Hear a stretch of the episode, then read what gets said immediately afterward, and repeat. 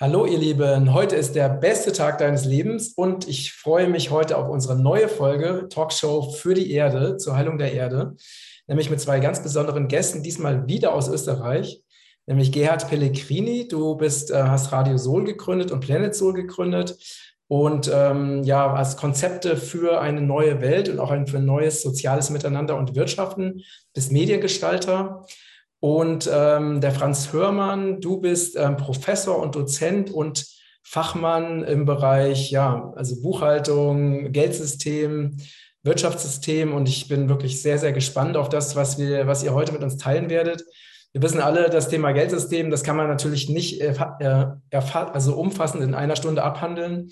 Aber wir versuchen einfach äh, so die wichtigsten Punkte mal so rauszuarbeiten und ich, ähm, wenn es okay ist für dich, ähm, lieber Gerhard, dann würde ich mit Franz beginnen. Mhm. Weil Franz, du hast gerade schon so spannende Sachen gesagt, die ich finde, damit sollte sich jeder mal beschäftigen. Also, ne, du hast gerade gesagt in unserem kurzen Vorgespräch, also das, was die Menschen so als normal betrachten und als gesetzt betrachten, dass das eher fragwürdig ist und dass, wenn man das genauer anschaut, eigentlich was ganz anderes ist, als das, wie, wie, es, wie es uns beigebracht wird. Ja. Dann kannst du uns dazu mal ein bisschen näher äh, reinführen? Kein Problem, das kann ich also sofort in ganz kurzen Werten, Worten beschreiben. Hm. Äh, es krankt im ersten Schritt einmal daran, dass die meisten Menschen, wenn sie über Geldsystem oder Geldsysteme ähm, sprechen, keine Unterscheidung treffen, treffen zwischen der Geldform und der Geldfunktion. Das ist mal der erste wesentliche Punkt. Die Geldfunktion, das ist eben Tauschmittel, Wertaufbewahrungsmittel und Wertmaßstab. Das sind die drei bekannten Geldfunktionen. Und um die geht es im Kern. Äh, die Geldform, das ist dann, habe ich einen Zettel, habe ich eine Münze, ja, nehme ich es elektronisch, Bits und Bytes, ja, äh, verwalte ich das auf einem Server oder verstreue ich das äh, in einer Blockchain. Ja. Das ist aber in Wahrheit zweitrangig. Viel wichtiger ist, die Funktionen des Geldes näher zu betrachten.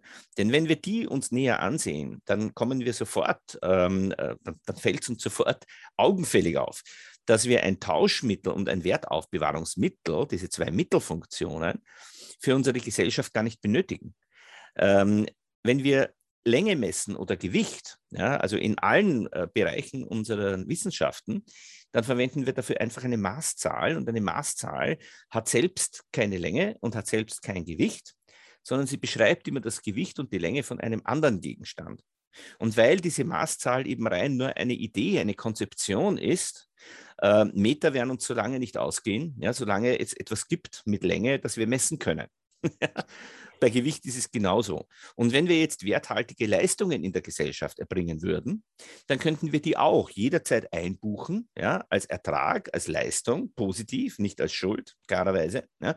Äh, und diese Zahlen würden uns nie ausgehen, erster Punkt. Und sie könnten auch nicht knapp werden. Und wichtiger äh, Aspekt, sie haben selbst keinen Wert, daher gibt es auch keinen Werkwechselkurs und weder eine Deflation noch eine Inflation. Ja, der, der ganz entscheidende Punkt. Wenn wir uns darauf besinnen, dass wir nur mit Wertmaßzahlen arbeiten, ja, die eine Leistung beschreiben, den Wert menschlicher Leistung und den Anspruch an die menschliche Leistung können wir gesellschaftlich laufend entwickeln. Zum Beispiel können wir sagen, wenn jetzt Gegenstände erzeugt werden für den Haushalt und die halten immer länger und sind immer besser, dann kommt als zusätzliche Forderung äh, in der Zukunft, sie sollen auch nachhaltig entsorgt werden können, ja, äh, ökologisch recycelbar. Ne? Äh, und der nächste Schritt wäre, dass man die vielleicht auch selbst reparieren oder vielleicht auch am Ende des Tages selber herstellen kann. Ne? Und da kann man also in die menschliche Entwicklung, weil das immer über menschliche Leistungen passiert, immer wieder neue äh, Ansprüche legen an die Produzenten, an die Erfinder, an die Hersteller und so die Entwicklung fördern. Ähm, und das, was bisher passiert ist, dass also am Ende unseres Geldsystems Buchhalter sitzen, ja, die jetzt Zettel verwalten, äh, das meiste davon ist ja wirklich noch Papier. Ja, also in der Vorstellung, ich meine jetzt nicht die Scheine, mit denen wir vielleicht noch physisch bezahlen, ich meine die Verträge. Wenn wir uns Verträge ansehen oder Wertpapiere, Dokumente, Pläne, alles das, was zum Beispiel geprüft wird, äh, bevor ein Kredit äh, ja, vergeben kann man gar nicht sagen, nicht ausgereicht wird, also neues Geld geschöpft wird. Ähm, das, das, das ist Papierdenken. Nicht? Und wir sind allerdings heute in einer elektronischen Welt und immer dort, wo es einen Medienbruch gibt, wie der Fachmann sagt, ja, wo also Information vom Papier in die IT übertragen wird und dann vielleicht wieder auf Papier übertragen wird, dort können Fehler passieren und dort kann auch gezielt betrogen werden. Medienbrüche sind also immer das Schlimmste, was passieren kann. Äh, die sicherste Lösung wäre ein IT-System aus einem Guss Und das ist jetzt nicht wieder ein, ja, äh, ein, eine Idee der Diktatur, dass man sagt, wir werden alle elektronisch überwacht, sondern wir können das ja auch selbst gestalten.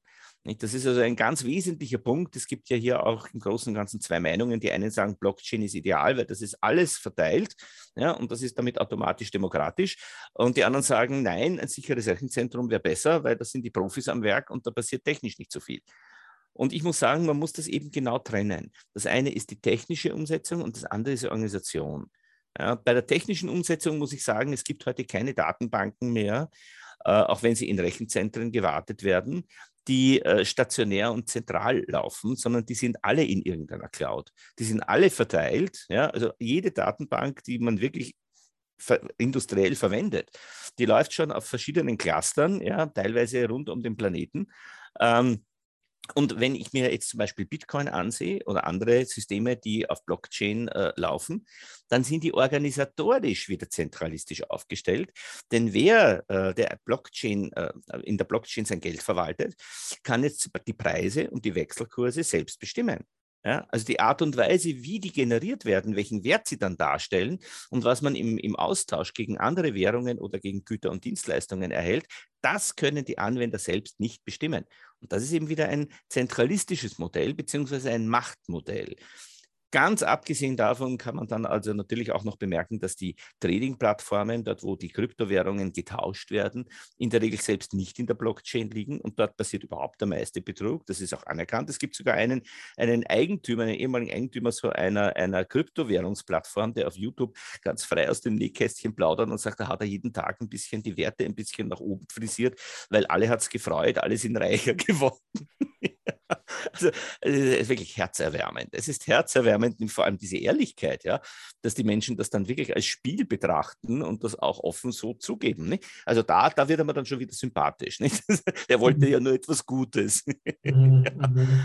Also wir, wir sollten wirklich jetzt einmal verstehen, dass wir nüchtern betrachtet mit der ausreichenden Technologie und Kommunikation Zahlungsmittel und Wertaufbewahrungsmittel gar nicht mehr benötigen. Wir benötigen, wenn wir mal einen anderen Kommunikationsstil, eine andere Umgangsform haben, auch die Wertmaßzahlen nicht mehr. Ne?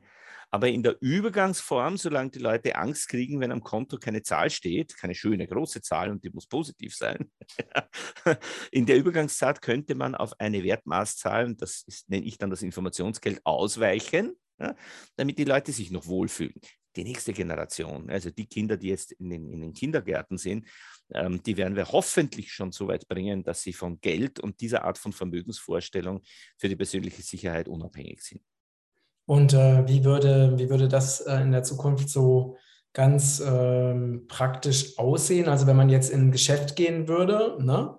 Äh, wie, quasi, quasi. Geschäft wird es dann nicht mehr geben. Ah, das ist schon okay. Geschäft, ist ja Teil, Geschäft ist ja Teil einer kommerziellen Logistik.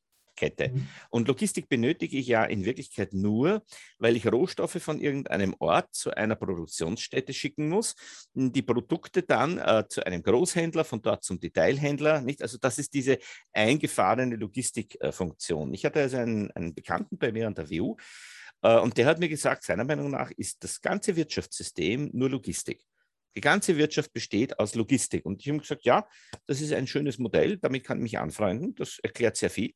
Aber, habe ich damals schon gesagt, das ist auch schon wieder 20 Jahre her, aber meine Zielvorstellung wäre es eigentlich, dass wir den Ort der Produktion und des Verbrauchs, des Konsums zusammenlegen. Das heißt, dass ich technisch in der Lage bin, mir immer das, was ich an einem bestimmten Ort haben möchte, weil ich dort verwenden will, auch an diesem Ort selbst zu produzieren. Ja, damit bin ich erstens Prosument, das heißt, ich erzeuge das, was ich selber haben will. Und zweitens brauche ich dann keine Logistik mehr. Und das ist aus diesem Grund auch das Ende des Wirtschaftssystems. Ja. Also es gibt viele, viele Gründe. Äh, der zweite Grund ist, dass Economics definiert ist äh, als die Optimal Use of Scarce Resources. Und mhm. wenn wir wissen, dass wir also die Knappheit in der Definition der Wirtschaftswissenschaft drinnen haben, ist es klar, warum Ökonomen nicht erklären können, wie wir in die Fülle kommen. Würden Sie das tun, dann wäre es Ihre Privatmeinung, aber jeder äh, Ihrer Kollegen würde sagen, damit stehen Sie außerhalb unserer Wissenschaft und das stimmt. Ne? Knappheit ist ein definitorisches Element ähm, äh, von Wirtschaft. Ähm, diese Art von Wirtschaft benötigen wir daher nicht mehr. Genauso wie ja inzwischen äh, ein Testergebnis äh, das Definitionselement einer Pandemie geworden ist. Nicht? Das sind normative Wissenschaften und das sind Pseudowissenschaften, das sind genau. Machtstrukturen, aber das dient nicht einem ehrlichen Erkenntnisgewinn. Richtig. Ähm, sehr spannend. Ähm, lieber Gerhard, äh, was ist denn deine Sichtweise zu diesem Thema? Ja, also apropos Sichtweise, da hast du mir ein schönes Stichwort gegeben. Ich mag gern ganzheitliche Sichtweisen. Ich mag das gern auf mehreren Ebenen betrachten. Das ist so mein Hobby, philosophisch auch die Dinge anzugehen und auch sehr bodenständig. Und ich sehe derzeit eine Gesellschaft, eine Menschheit, die gerade in der Pubertät ist und erst erwachsen wird. Also bis jetzt war Mama, äh, Mama Bank und Vater Staat waren da und waren wichtig. Und jetzt äh, brauchen wir das nicht mehr. Es ist irgendwie jetzt Zeit, dass wir flügge werden und äh, auf unser eigenes Herz, auf unsere eigenen Fähigkeiten achten und hören und auch das Körper-Geist-Seele-Konzept integrieren, dass wir mehr sind als ein funktionierender Mensch im Sinne von äh, wir üben Rollen aus, sondern dass es äh, darüber auch eine Werteebene gibt, darüber dann noch eine Bewusstseinsebene. Und diese Ebenen, die dürfen jetzt auch betrachtet werden. Wir dürfen nicht alles nur so materialistisch anschauen, wie es oft gemacht wird. Und äh, schauen wir uns einfach nur die Werteebene an. Also wenn wir in der funktionellen, in der Systemebene etwas verändern wollen, dann müssen wir auf jeden Fall in der Werteebene beginnen. Und äh, schauen wir uns doch an. Also derzeit ist allgemeingültiger Spruch, der Raubritterspruch, Geld oder Leben. Also wir, es gibt kein und, sondern ein entweder oder. Also es wird so viel äh, irrational entschieden aufgrund des Geldes. Und auch wenn wir jetzt einmal den Begriff Preis und Wert anschauen, das sind Begriffe, die wir täglich verwenden. Aber wie oft sind wir denn preisgesteuert? Stattdessen könnten wir doch viel mehr werteorientiert sein. Nochmal zurück zu dem, was ich am Anfang gesagt habe, dass es sehr wichtig ist, dass wir unsere Werte einmal definieren, uns ausrichten danach, dass wir wie ein Navi-Ziel das in unser Leben eingeben und sagen, also meinen, mein Leben möchte ich, ähm, ich habe meine eigenen Lebensziele, Pläne, aber vielleicht könnten die auch hineinpassen in ein Wertegebäude, das der ganzen Menschheit dient oder unserem Globus oder vielleicht sogar unserem solaren System, Sol.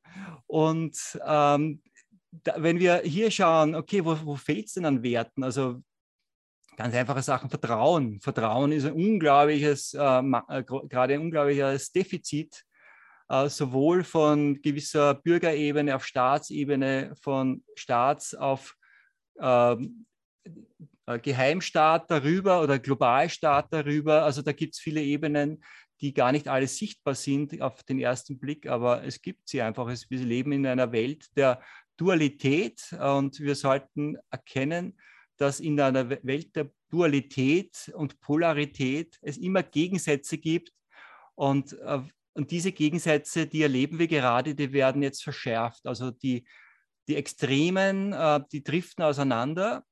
Und mhm. die Idee ist darin, jetzt, wenn wir noch zu, abschließend zu dieser philosophischen Ansatz äh, sagen, mhm. okay, ähm, wir könnten aus einem neuen Bewusstseinszustand und aus einem neu, neuen Wertebewusstsein sagen wir, ähm, was ich, das, das Gemeinwohl ist wichtiger als äh, Geld anhäufen oder Weißt du, was ich meine? Oder, oder Nachhaltigkeit ist wichtiger. Und also das ist die mir in dieser ähm, Erfolgsformel oder Nachhaltigkeitsformel hier SOL eingebaut, dass wir ein neues Navi-Ziel eingeben.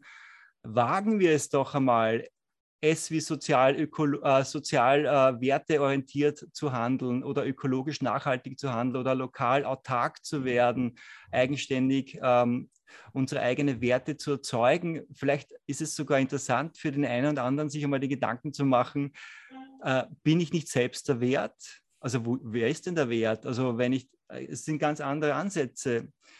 Ähm, dann muss ich eigentlich ähm, im Mangel leben. Nein, es ist eigentlich nur ein Konzept. Das wurde halt auch, wie Franz gesagt hat, wir leben in einer Welt von Konzepten. Und wir dürfen erkennen, dass nicht alle Konzepte äh, einfach oder dass Konzepte auch einmal ausgedient haben.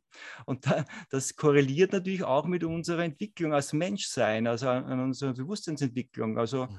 wir, das wächst parallel gerade. Und jetzt darf es neue Konzepte geben, also Konzepte, wo äh, zum Beispiel Werte in der Realwirtschaft erzeugt werden und nicht teuer zugekauft werden müssen, so wie wir es im derzeitigen Geldsystem haben, oder wo Werte ähm, in, ähm, auch sozial gerecht verteilt werden, also nicht nur nach Marktmechanismen. Also wir sind ja marktgesteuert, nicht nur preisgesteuert, sondern auch marktgesteuert. Also das gibt's, den gibt es gar nicht, den freien Markt. Also es ist ein, ein Scheingebilde. Auch die, äh, die Scheinwirtschaft dominiert die Realwirtschaft. Die Scheinwirtschaft ist die Finanzwirtschaft.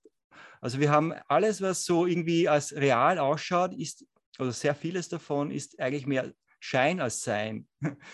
Und mhm. das erkennen wir gerade alle. Ja, also ähm, vielleicht, äh, was ich nochmal sehr spannend finden würde, könntet ihr vielleicht nochmal kurz, ähm, weil wir natürlich jetzt nicht so ewig Zeit haben, ne? also nochmal kurz darstellen, was sind denn aus eurer Sicht so die Hauptprobleme des aktuellen Geldsystems? Also, weil das, ich finde das wichtig, dass ähm, die, weil viele Menschen, also auch gerade so in der, ne, in der alternativen Welt, die beschäftigen sich damit eher nicht so, weil es halt so unglaublich komplex erscheint, wenn man nicht vom Fach ist. Ne? Mhm. Also ich kenne das von mir selber auch. Ne? Also wenn ich anfange, mich mit bestimmten Themen zu beschäftigen, dann geht mir sofort die Energie weg, weil ich es weil als einfach als zu kompliziert empfinde und ich beschäftige mich dann lieber wieder mit Natur oder mit Spiritualität oder so. Ne? Aber wie könnte man denn dem Normalbürger einfach erklären, was so die Hauptprobleme des aktuellen Geldsystems sind? Naja, da gibt es eine ganze Menge zu sagen. Ich beschränke mich auf die wichtigsten Aspekte. Erstens, äh, unser heutiger Wert ist ein Tauschwert und kein Nutzwert. Das heißt, der Wert entsteht bei einer Transaktion, wenn ein Produzent an einen Konsumenten etwas verkauft am Markt. Und dieser Wert, der sagt man dann, der wird gemessen. In Wirklichkeit wird ein Angebot angenommen, es wird bezahlt, geliefert und bezahlt. Ähm, dieser Preis, der sich dann da bildet, meistens steht der natürlich im Hintergrund schon vorher fest. Ja. Aber dieser Preis, der sich hier bildet, der entsteht durch den Mangel. Wenn wir uns eine Auktion vorstellen, was bedeutet das? Ich habe ein zu geringes Angebot und ich habe eine zu große Nachfrage. Ja? Und der Preis auf der Konsumentenseite hat genau eine einzige Funktion, eine einzige Funktion, nämlich ein zu kleines Angebot auf eine zu große Nachfrage zu verteilen. Mhm. Dieser Preis wird dann nämlich steigen, solange, ja, bis nur noch wenige Käufer sich das leisten können, die erhalten dann die Ware und die anderen gehen leer aus. Und das nennt die Volkswirtschaftslehre üblicherweise ein Marktgleichgewicht. Das heißt, wenn nur die Reichen etwas bekommen, ja, und die, die sich leisten können, gehen leer aus, dann spricht man hier von Gleichgewicht, was aber schon einmal vollkommen absurd ist. Ne? Die sinnvolle Signalwirkung dieser Situation, nämlich zu wenig Angebot und zu viel Nachfrage, wäre natürlich, das Angebot auszuweiten und sagen, okay, ich erkenne, ich habe hier viel mehr Nachfrage, habe aber zu wenig im Angebot, dann produziere ich einfach mehr. Und da erkennen wir sofort auch, dass äh, der Preis, zu dem nämlich der Produzent bezahlt wird, in Wirklichkeit überhaupt nichts zu tun haben muss mit dem Preis, den der Kunde bezahlt. Denn der Produzent könnte genauso gut äh, mit dem Gemeinderat einen Vertrag schließen oder mit einer anderen Form von Gemeinschaft, indem er sagt, nicht alle meine Kunden mit der richtigen Menge und der richtigen Qualität versorge, wie viele Punkte, wie immer die heißen, schreibt ihr mir dann auf meinem Konto gut. Ja? Und wenn er das erbringt, also wenn er dafür sicherstellt, dass in seiner Wohnstraße oder in seinem Einzugsgebiet alle Kunden mit der richtigen Mengenqualität versorgt werden, dann soll ihm der Betrag, das ist ja Teil der Abmachung, auch gut geschrieben werden. Ende. Und da sind wir jetzt bei einem Modell, das interessant ist, nämlich der asymmetrische Preis. Das ist Teil des Informationsgeldes. Asymmetrischer Preis heißt, der, der produziert, wird immer fair bezahlt für das, was er geleistet hat. Aber der Kunde, und das ist jetzt das Schöne an dieser Idee, der Kunde, bei dem wird nämlich dann kein Geld vernichtet. Denn dieses System funktioniert über Geldschöpfung und Geldvernichtung. Heute entsteht das Geld bei den Banken in der Kreditvergabe. Und zwar, da sind wir beim zweiten großen Mangel des Geldsystems, ja, als doppelte Schuld. Wir wissen ja, auch in der Buchhaltung, wenn zwei Unternehmer, die befreundet sind, ja, einander Geld leihen. Einer borgt dem anderen 1000 Euro, nimmt das aus der Kasse und gibt es seinem Freund. Und beide machen doppelte Buchhaltung. Dann ist der Vorgang bei dem, der das herleiht, dieses Geld, ein Aktivtausch. Denn der Geldbetrag kommt aus der Kasse raus und stattdessen steht auf der Aktivseite seine Forderung. Also Forderung an Kassa. Aktivtausch mit der Bilanzlänge ändert sich nichts. Ja? Das heißt, ein Gläubiger der bucht immer einen Aktivtausch, weil der zeigt ja, dass er etwas von Wert hingegeben hat. Das ist ja der, der, Schlüssel, der Kern eines Darlehens ist die Hingabe von etwas, das einem Vermögenswert entspricht. So, und wie schaut es beim Schuldner aus? Der hat eine Bilanzverlängerung, denn der hat 1000 Euro mehr in der Kasse, aber auch 1000 höhere Verbindlichkeit. Und wenn wir uns anschauen, wie eine Bank einen Kredit verbucht, dann wird es ziemlich lustig. Weil was macht denn die? Die bucht auch eine Forderung an, an den Kreditnehmer, gleichzeitig aber eine Eigenverbindlichkeit in die Sichteinlagen. Sichteinlagen sind ursprünglich entstanden, wie die Sparer das Bargeld auf die Bank getragen haben. Ja? Denn da war natürlich die Bank wieder der Gläubiger, äh, der Schuldner. Die kriegt das Geld in die Kasse und gleichzeitig hat sie eine Verbindlichkeit, die nennt sie Sichteinlage, Aufsicht. Denn wenn der Kunde bei der Tür reinkommt, kann er das Geld beheben. Das ist also nicht zeitlich gebunden, die längerfristig gebundenen Einlagen hatten früher höhere Zinsen, ja, klar. Sichteinlagen fast gar nichts, weil die können jederzeit behoben werden, ja. Äh, und so ist diese Sichteinlage entstanden. Aber wenn die Banken, und das tun sie alle, und zwar wirklich flächendeckend, ohne Ausnahme, den Kredit, den sie vergeben, in die Sichteinlagen, also in die eigene Verbindlichkeit buchen, dann entsteht in diesem Akt der sogenannten Kreditvergabe eine doppelte Schuld. Einmal beim Kreditnehmer, was ja eigentlich jetzt vermögensrechtlich und so noch plausibel wäre, wenn man sagt, der hätte wirklich was erhalten, etwas von Wert. Das andere Mal aber auch bei der Bank in der Sichtanlage und das macht keinen Sinn. Das heißt, jeder Kredit, den die Banken erzeugen, erzeugt zweimal Schulden. Und das ist der Grund, warum unser System auch immer zusammenbrechen muss. Von Zinsen rede ich jetzt noch mal gar nicht. Die verschärfen die Situation natürlich noch zusätzlich, ja, weil die nicht mitgeschöpft werden bei der Kreditvergabe. Ja. Also das ist ein System, das offensichtlich nicht funktioniert. Und etwas muss man auch dazu sagen, ich habe also mit vielen sogar Bankvorständen öffentliche Diskussionen geführt. Und da ist es ja immer ganz lustig, die Bankvorstände glauben ja immer, sie müssen beweisen, dass die Kredite, die sie ausleihen, mit Spareinlagen besichert sind. Und da muss ich dann immer sagen, äh, also entweder sie sind unkompetent oder sie liegen, lügen bewusst. Ja? Denn beides, Kredit und Spareinlage, wird in die gleiche Verbindlichkeit Sicherheits äh, äh, Sichteinlage eingebucht. Ja? Und wie geht denn das, dass ich eine Verbindlichkeit mit einer anderen Verbindlichkeit decke? Ja? Das geht ja gar nicht. Das sind beides Schulden. Und mhm. das ist eben diese, diese hanebücherne Situation, die wir mhm. momentan haben. Die Banken sind sowieso am Rückzugsgefecht. Kredite wird es bald nicht mehr geben als Geschäftsmodell der Banken. Natürlich offiziell aus anderen Gründen. Und zwar sagt man ihnen jetzt, also auch die Aufsichtsinstitutionen, auch die Behörden, ja, haben das den Banken schon gesagt. China zum Beispiel, in China hat es schon vor ein paar Jahren hat äh, von der Regierung ähm, folgende Verordnung gegeben alle Banker, die in der Immobilienbranche, überhitzter Immobilienbereich, die haben eine Immobilienblase, die hat sich gewaschen. Ja, das, das, also alles, was 2008 in Amerika passiert ist, ist sind Kinkerlitzchen im Vergleich zur Immobilienblase in China.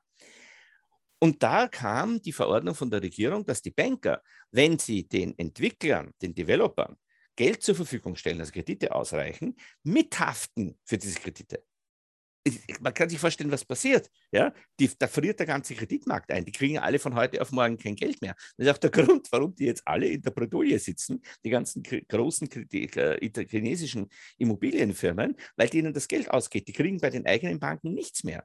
Und in Wirklichkeit muss es auch im Rest der Welt so sein, und zwar mit einer ganz lustigen Begründung.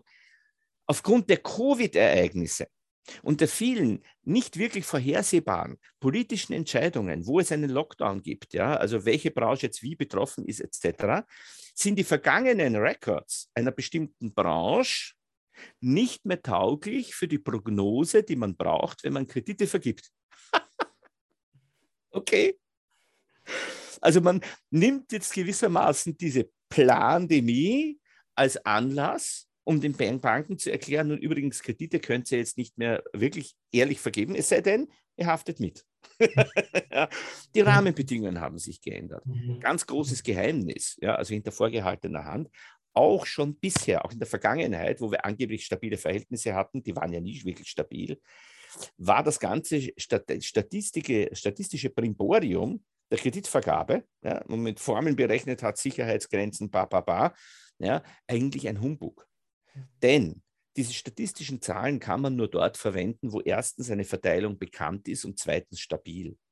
Und im wirtschaftlichen Umfeld gab es weder bekannte statistische Verteilungen noch stabile Verteilungen. Also es war schon bisher ein Wissenschaftsmissbrauch, ja, dass man statistische Methoden in der Finanzwissenschaft überhaupt verwendet hat. Das war Missbrauch. Ich habe das sogar mal bei, einer, bei einem Treffen ähm, äh, der Vertriebsmannschaft eines Softwareherstellers, der also die Software herstellt, mit der die Wirtschaftsprüfer dann immer ihre Stichproben ziehen, ähm, in einem Schlosshotel einmal äh, in einer Rede erwähnt. Und der Redner nach mir war ein deutscher Statistikprofessor und sein erster Satz war, dass er sich meiner Meinung anschließt, dass also statistische Methoden in dem Bereich nicht anwendbar sind. Mhm. Okay, spannend, ja. Also das hatte schon bisher in der Vergangenheit mit Wissenschaft nichts zu tun. Mhm. Okay. Und ähm, was ist aus deiner Sicht, lieber Gerhard, das ähm, Hauptproblem oder die, die, die Grundprobleme unseres Geldsystems? Also ich sehe jetzt einmal einen, einen Fokus, wo das Hauptproblem liegt, ist die, die groß- oder global industrielle Produktion und äh, Machtkonzentration. Das ist das Hauptproblem, weil auf der einen Seite durch großindustrielle Produktionen vergiften wir immer mehr unser eigenes Ökosystem. Das ist schleichend, aber auch immer mehr offensichtlich. Das passiert auf vielen, vielen Ebenen und viele unserer Zivilisationskrankheiten würde es nicht geben, wenn es diese schleichende oder auch immer mehr offensichtliche Vergiftung gar nicht geben würde durch großindustrielle Produktion. Und ähm, also hier sehe ich einen großen Punkt und interessanterweise ist auch diejenigen, die das äh, handeln, auch sind die gleichen oder ziemlich die gleichen, die auch das Geldsystem in der Hand haben und sozusagen auch verantwortlich sind aufgrund des Systems, das wir ja eigentlich ak ak akzeptiert haben, aber noch nicht durchschaut hatten bis jetzt. Jetzt ist es ja soweit, dass wir es durchschaut haben.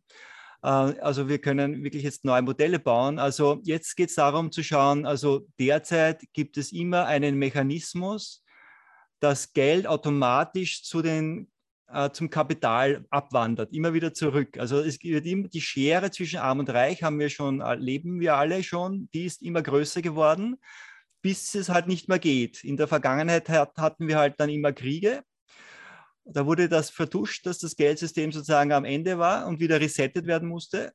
Und jetzt haben wir halt die Pandemie. Pandemie. Das ist auch eine, eine schöne Vertuschung, dass im Hintergrund das Geldsystem gar nicht mehr funktionieren kann. So.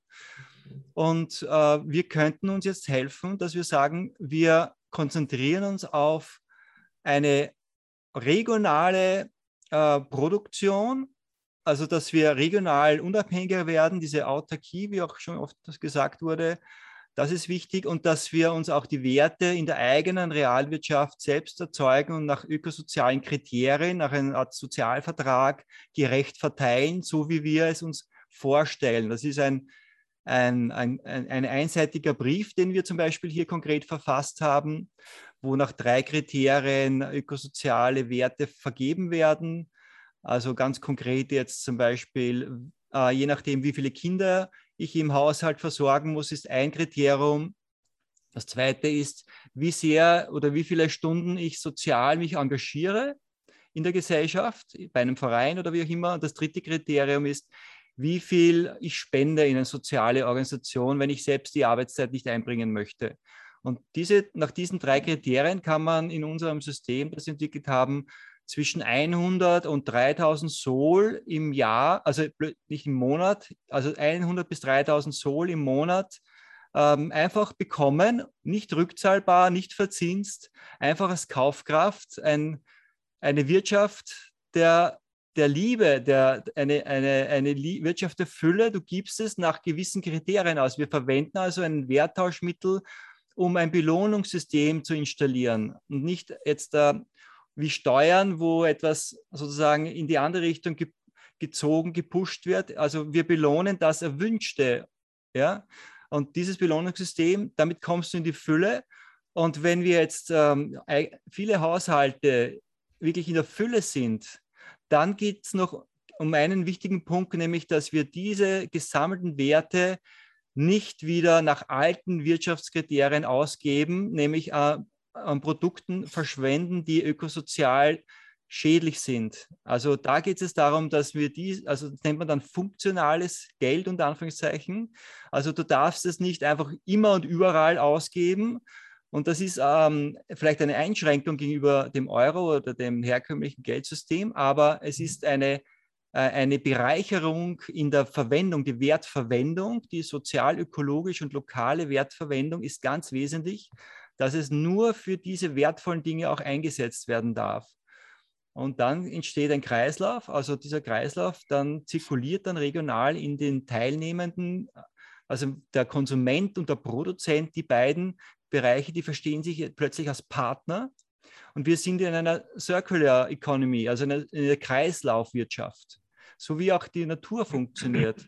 Und diese Werte zirkulieren und wir, und das ist es schon gewesen fast. Also das war es fast. Also wir haben ein, ein, ein Siegel noch ähm, entwickelt, das, dieses Soul-Logo, das wir haben, das nennen wir eben das äh, Siegel für Nachhaltigkeit, ein Gütesiegel. Und alle Betriebe, die bei uns sagen, ja, wir wollen in, diesem, in dieser Kreislaufwirtschaft mitmachen, die bekommen dieses Siegel und äh, der Konsument sieht dann, ähm, wo er sozusagen sein Soul auch eintauschen kann und wer dabei ist und wo, wer schon in diesem Kreislauf, in diesem neuen Bewusstsein mit dabei ist. Und ähm, das wäre es eigentlich schon gewesen. Wir haben sogar eine App entwickelt, die bereits am Markt ist, also Planet Soul Pay. kann man sich die App runterladen, egal ob das äh, Android ist oder äh, Apple. Und da sieht man schon die ersten Betriebe drinnen. Das ist aber jetzt nur noch Vorzeigefunktion, ähm, weil in Wirklichkeit ist diese App auch dafür geeignet, dass ich in der eigenen äh, Region ein äh, Regio-Team aufbaue. Und das ist aber die Arbeit von vielen Menschen. Also das könnte ich mit meinem kleinen Verein nicht selbst bewältigen. Wir können aber Workshops anbieten, dass jeder weiß, wie kann ich in meiner Region einen Regio-Kreislauf aufbauen mit den Tools von uns wir, und wie, auch, wie können wir auch einen Kommunikations-, einen funktionierenden Kommunikationskreislauf mit sozialen Medien, mit einem eigenen Radioprogramm für die eigene Region aufbauen. Also da sieht man wieder diese Münze mit zwei Seiten. Also du brauchst zum einen die Kommunikation, auf der anderen Seite auch die Kaufkraft, um etwas bewegen zu können. Und in der Kooperation entsteht dann wirklich das Neue, das, was wir uns wirklich wünschen. So funktioniert das. Aber sind alle eingeladen, jetzt einfach mitzumachen, denn ja, wenn keiner mitmacht, dann wird es auch nichts Neues geben. Das hört sich sehr spannend an. Das heißt, du hast jetzt schon wunderbar den Schwenk direkt zur, zur Lösung gemacht. Ja. Ähm, wenn ich das jetzt richtig verstanden habe, dann ist Sol so eine Art Währung, kann man sagen, oder? Ja, ich mag das Wort Währung nicht, weil es schon so besetzt ist. Also ich würde sagen, es ist einfach nur ein Werttauschmittel. Ein Werttauschmittel, okay. Ja, genau. Mit dem man, mit dem man zum Beispiel Waren, Dienstleistungen äh, eintauschen kann, oder? Genau. Also es ist eigentlich ein Naturalien, zurück zu einem Naturalienkreislauf und wo man halt sich mit einem Soul leichter tut, wenn halt gerade die Ziege mit der Zwetschge nicht tauschbar ist direkt oder so. Ja? Also das, ist dann da, das sind dann die Vorteile eines Tauschmittels, die darf man nützen durch den Soul. Aber in Wirklichkeit geht es hier um hier werden nur Werte getauscht, es wird kein Geld getauscht. Das ist auch wichtig und es ist ein geschlossenes Clubsystem. Das ist auch aus rechtlichen Gründen wichtig. Wir haben gelernt aus, ähm, aus den Zeiten äh, von Wörgl.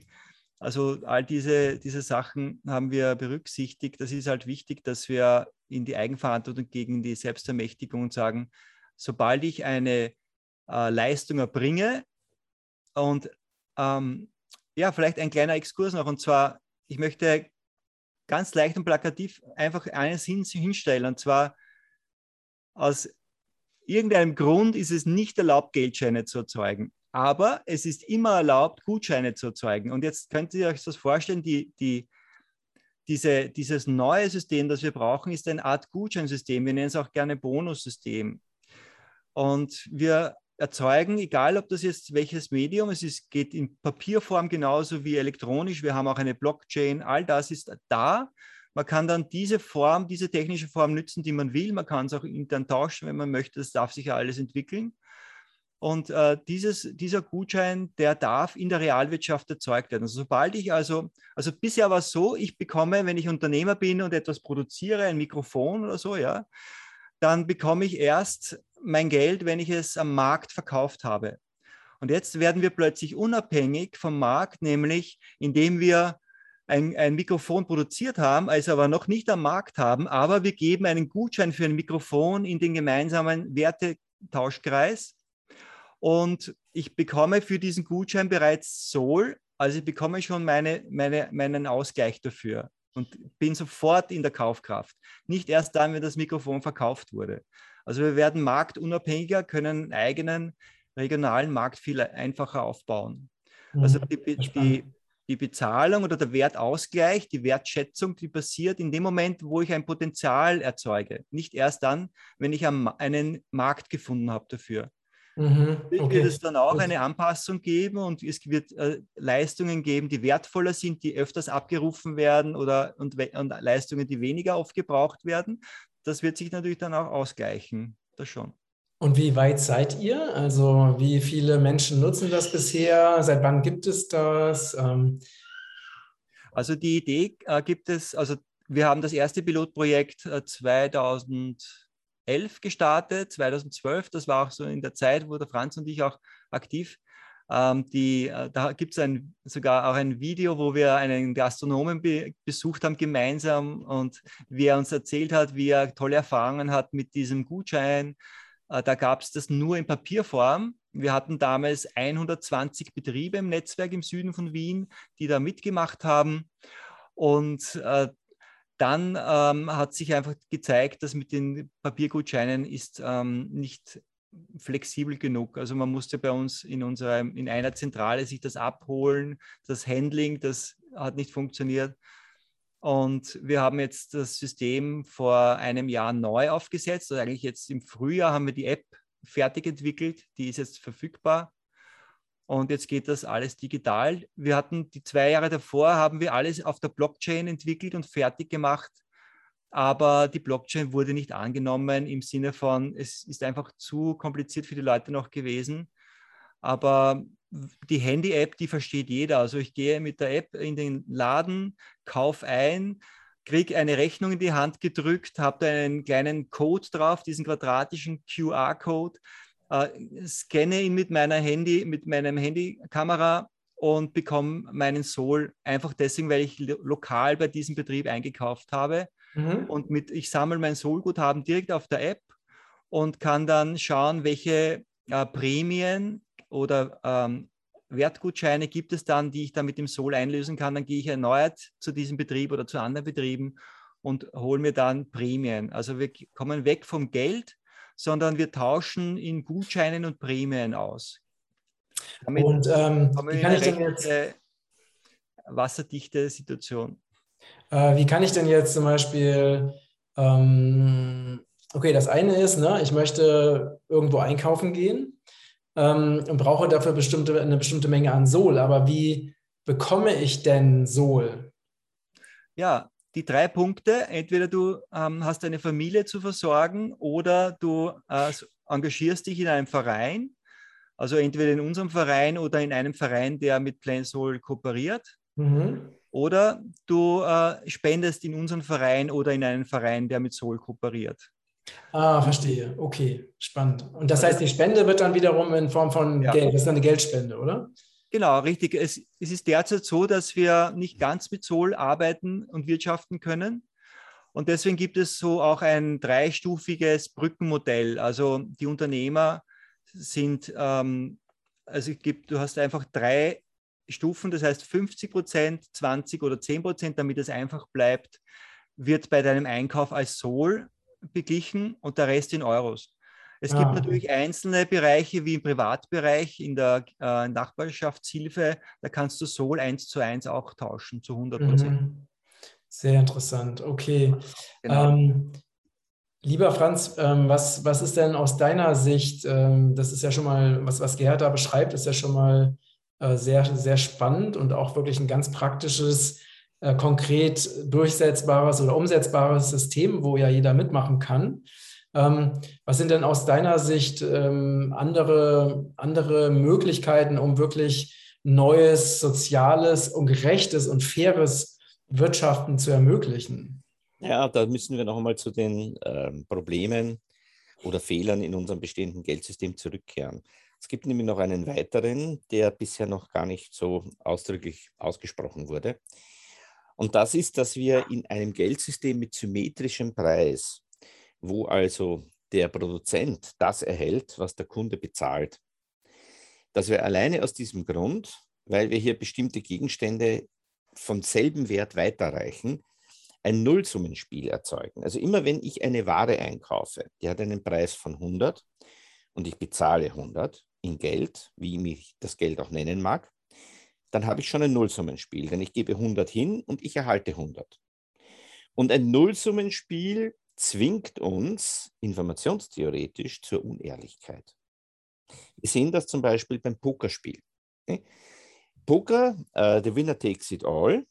Der Sieger erhält die Einsätze aller anderen Mitspieler und seinen eigenen auch. Das heißt, die Summe der Verluste und der Gewinne in jeder Runde sind immer exakt null. Die Definition eines Nullsummenspiels. Und was ist jetzt die Informationsstrategie, mit der ich beim Poker gewinnen kann? Gibt es zwei Möglichkeiten. Das Pokerface, ich gebe keine Information weiter. Oder sogar noch besser, der Bluff, ich tausche mit Vorsatz.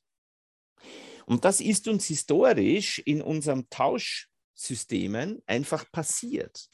Wir haben dadurch, dass wir wertvolle Objekte äh, in einer begrenzten Anzahl, weil wir gesagt haben, die sollen ihren Wert nicht verlieren. Deswegen werden wir sie nicht in riesiger Menge produzieren. Ja? Also wollen ja die Inflation vermeiden. Ja? Dadurch, dass wir das so erschaffen haben, haben wir erstens immer Mangel produziert und zweitens quasi zwanghaft, systemisch die Lüge. Der Grund, warum also heute im Marketing, ja, in Geschäftsverhandlungen und so weiter niemand ehrlich ist, das sind keine schlechten Menschen, das sind keine Charaktermängel oder ähnliches. Ja, die machen das auch nicht mit bösem Vorsatz, sondern das ist Teil dieses systemischen Nullsummenspiels.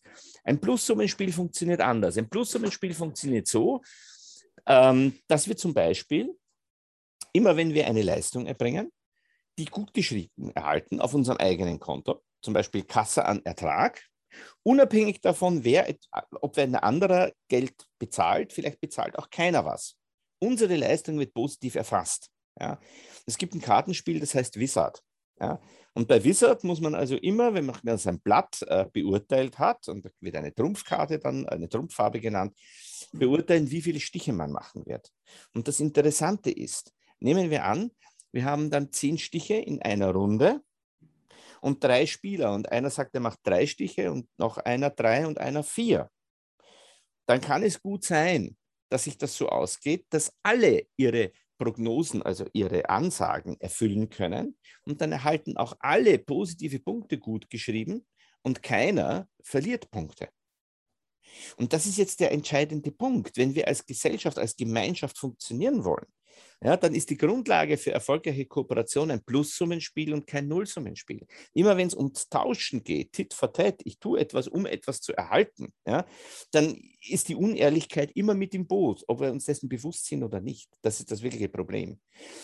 Noch etwas ist hochinteressant. Ja, ganz kurz an dieser, an dieser, Stelle, Franz. Ähm, Bitte, ja. Was mit der Unehrlichkeit, das äh, hat sich mir bis jetzt noch nicht logisch erschlossen. Also, wenn ich jetzt, äh, keine Ahnung, ich habe ein Schaf ne, und möchte das Schaf gegen, keine Ahnung, eine Getreidemühle tauschen oder so. Ne? Ja. Also, wenn jetzt der eine, ja, also, der eine sagt jetzt zum Beispiel, okay, du kriegst mein Schaf, der andere sagt, ja. okay, dafür gebe ich dir meine Getreidemühle. Aber wo, wo ist da Unehrlichkeit? Ja, der wird die Getreidemühle nur hergeben, wenn du ihm einreden kannst, dass dein, dass dein Schaf Goldstücke scheißt. Mhm. Ganz klar. Ja, weil das Schaf einfach nicht so viel wert ist wie eine Getreidemühle. Ja? Aber wenn du ihm das Glauben machst und der, der sagt, okay, du musst es nur ein Jahr lang füttern mit dem richtigen Futter und dann kommen hinten Goldstücke raus, ja, dann wirst du ihn dazu verleiten können, dass er auf den Deal vielleicht eingeht. Ne? Und etwas ist wirklich ganz, ganz elementar, das ist mir auch erst viel später bewusst geworden. Wenn wir aus einer Gemeinschaft, die wirklich nur kooperiert und allen ihre positiven Leistungen immer gut schreibt, ja, wenn wir in so einer Gemeinschaft zusammenleben, dann gibt es keinen Konflikt zwischen meinem Individualnutzen, meinem Privatinteresse und dem Gemeinwohl. Das kann dort systemisch nie entstehen, aus einem einfachen Grund. Denn wenn ich etwas für meine eigene Gesundheit tue, dann geht es mir besser und damit geht es aber auch der Gemeinschaft besser, weil ich ein Teil der Gemeinschaft bin. Und mhm. umgekehrt, wenn die Gemeinschaft etwas macht, eine Brücke oder eine Straße baut, dann geht es auch mir besser, weil ich ein Teil der Gemeinschaft bin. Das heißt, die Situation, dass ich mich bereichere zu Lasten anderer, die kann nicht existieren, wenn wir endlich zu tauschen aufhören. Ja, mhm. also der grundlegende, das grundlegende Problem ist jetzt nicht das Geld und die Inflation und der Missbrauch von Bankern oder von denen, die Gesetze schreiben. Das sind alles Randerscheinungen. Ja? Aber das Kernproblem ist in Wahrheit der Tausch. Ja? Dass wir mit diesem symmetrischen Preis ja, und mit einer begrenzten Geldmenge ein Nullsummenspiel konstruiert haben. Und ich verstehe zum Beispiel nicht, warum das nicht in der Spieltheorie, in jedem Lehrbuch der Spieltheorie auf der ersten Seite steht. Ja, es gibt zwei Arten von Spielen, Nullsummenspiel und Plussummenspiel. Ja, und die Nullsummenspiele, die sollten wir gar nicht spielen, weil die sind äh, gefährlich. Ja. Also es und, gibt ja äh, jetzt wäre, mittlerweile... Was wäre, jetzt die, was wäre denn jetzt die Alternative zum Tausch? Die Alternative ist die Geldschöpfung beim Leistenden. Kasse an Ertrag und es entsteht ein beliebiger Betrag, dem ihm vorher der Gemeinderat zum Beispiel mitgeteilt hat. Er sagt, wenn du jetzt Brötchen bäckst in deiner Straße ja, und die haben tolle Qualität und du kannst die ganze Wohnstraße versorgen. Für jedes Brötchen ja, gibt es eine Magnetkarte, die Kunden ziehen die durch und die bezahlen aber in Wirklichkeit nichts, ja, sondern die schöpfen das Geld für den Bäcker. Okay?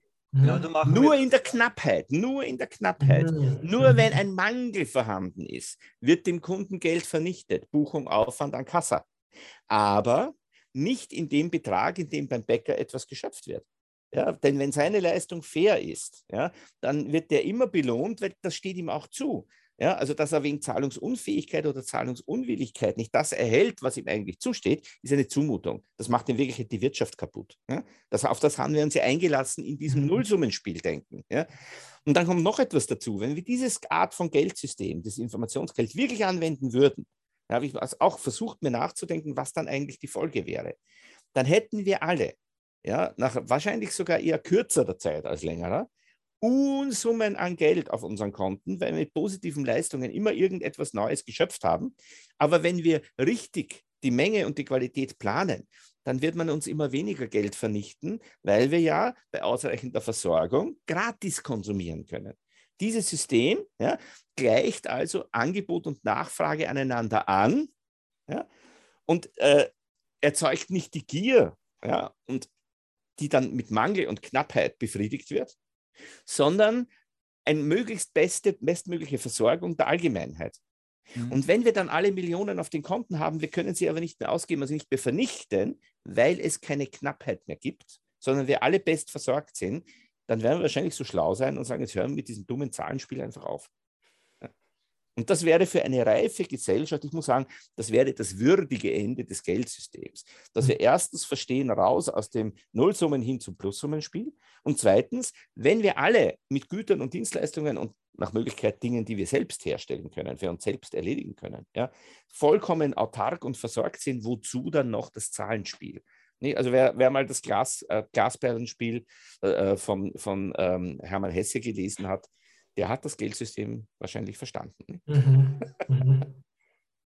Spannend.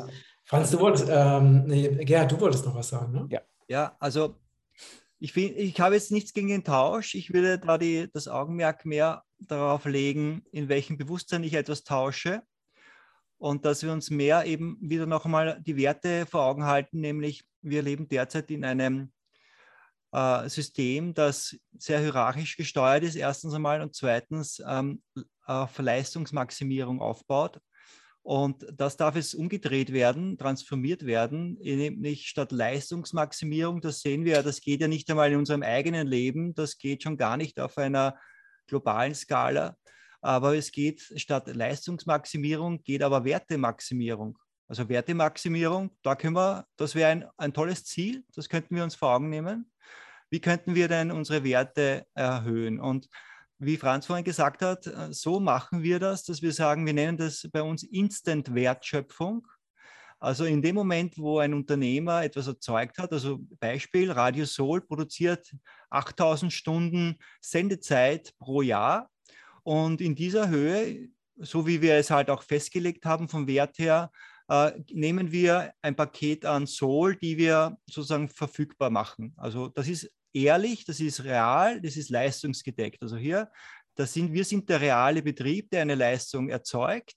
Sie ist zwar noch nicht am Markt verkauft worden, aber ich habe sie schon erzeugt und ich erzeuge sie. Und so äh, können wir durch, wir nennen es, wie gesagt, Instant-Wertschöpfung sofort äh, Gutscheine, unter Anführungszeichen diese Boni, diesen Soul, in dieser Höhe von diesem Wert auf den Markt legen, in unsere gemeinsame Tauschplattform. Und dann gibt es eben Menschen, die sagen, ja, die nütze ich, das, das möchte ich nützen und dort möchte ich und ich bekomme, ich mache hier mit. Und so kann das jeder Unternehmer machen. Und in dem Moment, wo ich eine Leistung erzeuge und in die Gemeinschaft hineinlege, werde ich instant oder im gleichen Moment gleich mit Soul belohnt. Also es ist sofort ein Austausch. Also der Austausch ist vielleicht jetzt am Anfang noch recht hilfreich. Ich glaube auch, dass es später dann einmal in einer sehr entwickelten Gesellschaft dann nicht mehr so notwendig, also tauschen wird es immer geben, ja, also das wird es immer geben, aber wie gesagt in einem anderen Bewusstsein, weil ich, ich schenke dir gerne etwas, was ich für dich gemacht habe, ein Geschenk, also es ist, wir kommen mehr in eine Schenkwirtschaft, also mhm. das Wort mhm. Tausch wird mehr ein Schenken werden. Also es ist ein ganz anderes Bewusstsein dahinter. Also und ein Bedanken. Also ich werde dann ein Wert, äh, einen Werttauschmittel in einer Dankbarkeit weitergeben. Und das ist ein ganz anderer Zugang. Da, da verändert sich alles grundlegend. Ja, ich denke, was halt auch ein wichtiger Punkt ist, ne, also wenn man sich jetzt vorstellt, so wie früher, ne, man hat halt ein Dorf ne, oder man hat einen Stamm und wenn da jetzt einer sich auf Kosten der anderen bereichern würde, dann würden das ja alle sofort merken und würden dann vor seiner Haustür stehen und sagen, hey, pass mal auf, ne, was du da machst, ist gemeinschaftsschädlich, hör auf damit. Mhm. Aber durch diese extreme ähm, Zentralisierung, die wir haben, ne, haben ja. wir auf diejenigen, die sich auf Kosten anderer bereichern, wir, wir wissen ja gar nicht, wo die leben. Wir haben überhaupt keinen Zugriff zu denen. Ne? Also wenn jetzt, was weiß ich, Merkel ständig irgendwelche neuen Gesetze erlässt, die einfach äh, unzählige Menschen einfach ins Unglück stürzen, dann wir haben keine Möglichkeit, an die ranzutreten. Wir wissen nicht, wo die wohnt und wenn, dann würden wir da nicht hinkommen. Ne? Ja. Und ich denke, das ist halt das heißt, wenn wir wieder zu diesem dezentralen, autonomen, lokalen kommen würden, dann kann viel eher eine Gemeinschaft entstehen, weil man hat ja auch die direkte Kontrolle. Ne? Ja. Man weiß genau, wo ist die Person und wenn die Person Mist macht, dann können alle sich dahin wenden und dafür sorgen, dass es wieder vernünftig läuft. Ne? Ja, also small is beautiful, also diese kleineren, äh, auch organisch gewachsenen äh, Gruppen von Menschen, wo man sich gegenseitig kennt, wo auch ähm, Vertrauen gebildet werden kann so schaut eine neue holokratische, holokratisch oder soziokratisch gewachsene Gesellschaft aus, dass diese Kreise sich untereinander vernetzen und dann in der Summe einen neuen Staat bilden. Und diese, dieses Vertrauen ist das, was hier aufgebaut wird durch diese Kreise, durch diese kleinen. Das sehe ich auch so. Sehr schön. Ähm, mich würde jetzt nochmal interessieren, also zum äh, Abschluss unseres spannenden Gesprächs, was könnt ihr denn unseren Zuschauern, Zuhörern so ganz konkret und praktisch empfehlen, was sie so als Inspirator, weil ich bin so ein Praktiker. Ne? Ich finde immer, wenn ich irgendwo eine Information bekomme, dann ist es zwar nett, wenn ich irgendwie eine interessante Information habe, aber noch viel besser ist es, wenn ich diese Information in, mein, in meinen Alltag integrieren kann. Also was äh, wäre eine praktische Empfehlung, die ihr den, unserem Publikum geben könntet, was Sie ganz konkret machen könnten, um jetzt mehr in so eine äh, ganzheitliche oder auch äh, liebevolle, füllevolle Wirtschaft zu kommen? Hm. Ja, also ich würde den Begriff Wirtschaft gar nicht mehr verwenden. Mein erster Punkt. Ne? Äh, auch nicht den Begriff Tausch. Kooperation, das ist in Ordnung. Und vor allem äh, würde ich jetzt in dieser Übergangsphase das Augenmerk auf die zwei Bereiche Gesundheit und Bildung lenken. Denn da kann jeder Mensch für sich selbst, auch für die eigene Familie und im Freundeskreis schon etwas tun. Wenn man sich wirklich solide äh, informiert, dann wird man sehen, dass man auch ohne Medikamente und ohne Schulmedizin und so weiter gesund bleiben, beziehungsweise auch wieder gesund werden kann. Ja, die sogenannten Spontanheilungen und Heilungswege, äh, die die Schulmedizin gar nicht erklären kann, die sind überbordend. Das wird so halt nicht in den Mainstream-Medien dargestellt, aber diese Lösungen gibt es tatsächlich. Und der andere Bereich ist eben der der Bildung. Man kann Instrumente lernen, man kann sich der Musik hingeben, ja? man kann das Schöne in der Natur wiederfinden. Ja? Man kann sich auch selbst versorgen, wenn man einen Garten oder meinetwegen auch nur einen eigenen Balkon hat. Ja? Das ist ganz, ganz wichtig. Es gibt super äh, YouTube-Videos, was man sich nicht alles in ein paar Plastikbechern selber züchten kann. Ja? Das ist ganz gewaltig. Und wenn man das dann praktisch tut und wenn das ein Teil des Lebens wird, dann hat man ein anderes Werteverständnis. Und dieses Werteverständnis, und das ist auch ganz, ganz fundamental, das ist mehrdimensional. Solange ich mich also auf einen Geldbetrag, äh, also einen Preis in Wirklichkeit einlasse, ja, ist es ein Punkt auf einer Zahlengeraden. Ja, und die ist eindimensional. Ja, und ökologische Nischen entstehen durch Mehrdimensionalität. Ja. Also ein Maximum, ein Minimum bzw. ein Optimum gibt es nur, wenn ich auf einer eindimensionalen Skala bewerte. Ja. Also die ganzen Streitereien, die wir in der Ökonomie haben, die resultieren aus eindimensionalen Maßgrößen. Wenn ich mehrdimensional agiere, dann werde ich sofort einen Organismus finden, der happy ist, ja, wenn er meine Abfälle äh, übernimmt. Und ich bin froh, wenn ich sie los bin. Und vielleicht ist das, was für ihn Abfall ist, für mich auch wieder nützlich. Und dann bin ich in der Symbiose. Ja. Mhm. Und diese Symbiosen und die ökologischen Nischen, die existieren nur in mehrdimensionalen Maßsystemen. Das ist ganz, ganz wichtig. Und das müssen wir so schnell wie möglich aufhören zu tauschen ja, und in die Mehrdimensionalität kommen, weil nur dort können wir menschliche oder lebensfreundliche Wertesysteme korrekt abbilden. Super. Und äh, was hast du als Tipp, Gerhard? Ja, also ich würde sagen, Fokus auf das Wesentliche Schauen wir uns an, was brennt. Also wir haben auf der einen Seite haben wir die, ähm, die Klima- und Umweltthematik. Auf der anderen Seite haben wir die soziale Ungerechtigkeit und Abhängigkeit, Unfreiheit. Und die Ursache ist ein zentraler Punkt, die global-industrielle Machtkonzentration oder Produktionskonzentration. Und ähm, unser, unser Ziel ist einfach jetzt eine neue Struktur zu schaffen, ich sage so gern die drei K. Also wir haben gesagt, Kommunikation ist wichtig, Kaufkraft ist wichtig und die Kooperation, also dieses dreifaltige Konzept. Und nach diesem dreifaltigen Konzept regionale Strukturen neu aufbauen. Die Kommunikation, äh, vielleicht noch ein Punkt dazu, ist deswegen so wichtig. Franz hat es auch vorhin schon ähnlich gesagt. Und zwar äh, nur durch Kommunikation kann ich auch Transparenz gewährleisten. Und die Transparenz ist auch so ein wichtiger Faktor, weil auch wenn ich jetzt nur ein tolles neues Geldsystem aufbauen würde, aber es gibt keine Transparenz und es wird nicht dann wirklich gemeinwohlorientiert verwendet oder, oder es wird wieder unterwandert, unterlaufen. Auch das ist ganz wichtig. Also wir brauchen da eine Transparenz, ein, eine Vertrauensebene. Wir, wir müssen uns in die Augen schauen können und sehen, okay, da ist ein Bewusstsein gegenüber. Also da ist ein Mensch, äh, der ähm, wirklich das Wohl des Planeten und der Menschheit im Auge hat. Und das ist sein Ziel. Und das kann ich äh, im Herzen spüren. Und ich glaube, äh, als Abschlusssatz ist vielleicht ganz gut, dass wir uns mehr darauf konzentrieren oder uns äh, als Ziel setzen, dass Bewusstsein führt. Also Bewusstsein führt und nicht irgendein Geldsystem. Mhm. Sehr, sehr schön.